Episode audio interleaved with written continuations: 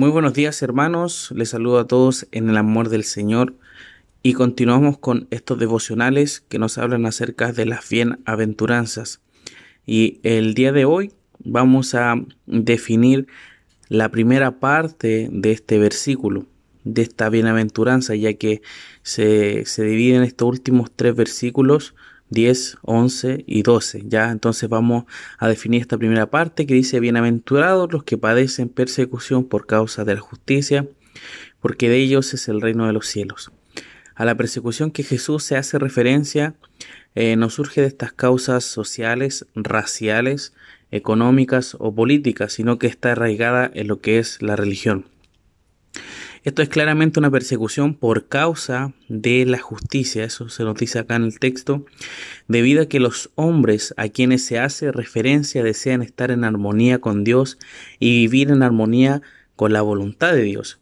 Y es por eso que sufren la persecución y se mantienen firmes sin importar lo que les ocurra. Esas son eh, aquellas personas ya que eh, padecen estas persecuciones.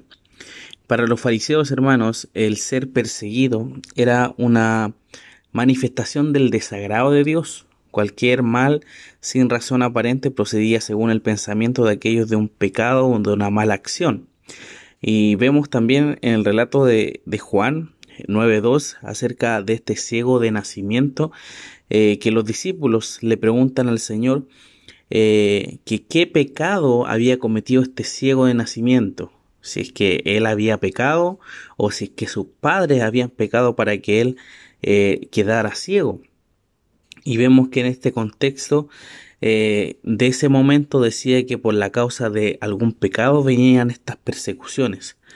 Pero vemos claramente que en esta bienaventuranza es porque estos eh, bienaventurados son oprimidos, ya sea por burlas, a ser creyentes, agresiones, falso testimonio, etc., ellos obtendrán descanso en el reino de los cielos. Por eso dice, porque de ellos es el reino de los cielos, donde mora el Señor y donde no habrá ninguna condición del pecado. Ya no va a haber la paga del pecado, la o la pena del pecado, pecado, perdón, la el poder del pecado que estamos nosotros hoy en día batallando, ni la presencia del pecado. Esas tres P que se mencionan, eh, vemos que no van a existir cuando estemos en el reino de los cielos.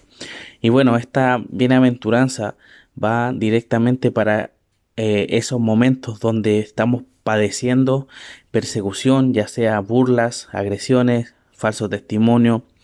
Eh, debemos estar contentos, felices. Eso es lo que el Señor nos demanda en esto, eh, porque tenemos que entender de que nuestra ciudadanía no está acá, sino que es de los cielos.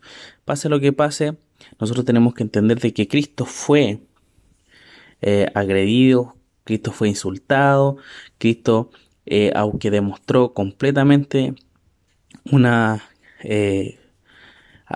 una apariencia, por supuesto, de, de tranquilidad, de mansedumbre, fue atacado y también fue condenado por algo que en realidad eh, eh, él nunca hizo, él lo culparon.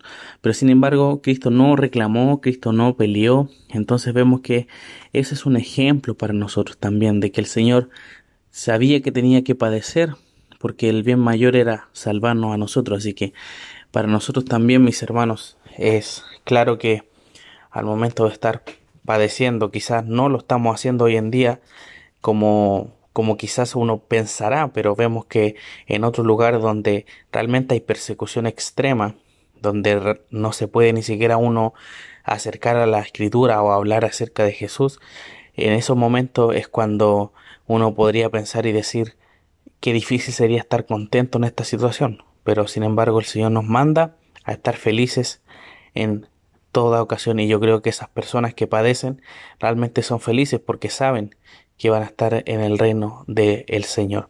Así que hermanos, vamos a finalizar este día, esta mañana, esperando también que el Señor bendiga todo lo que se haga en este día. En el nombre de Jesús vamos a orar.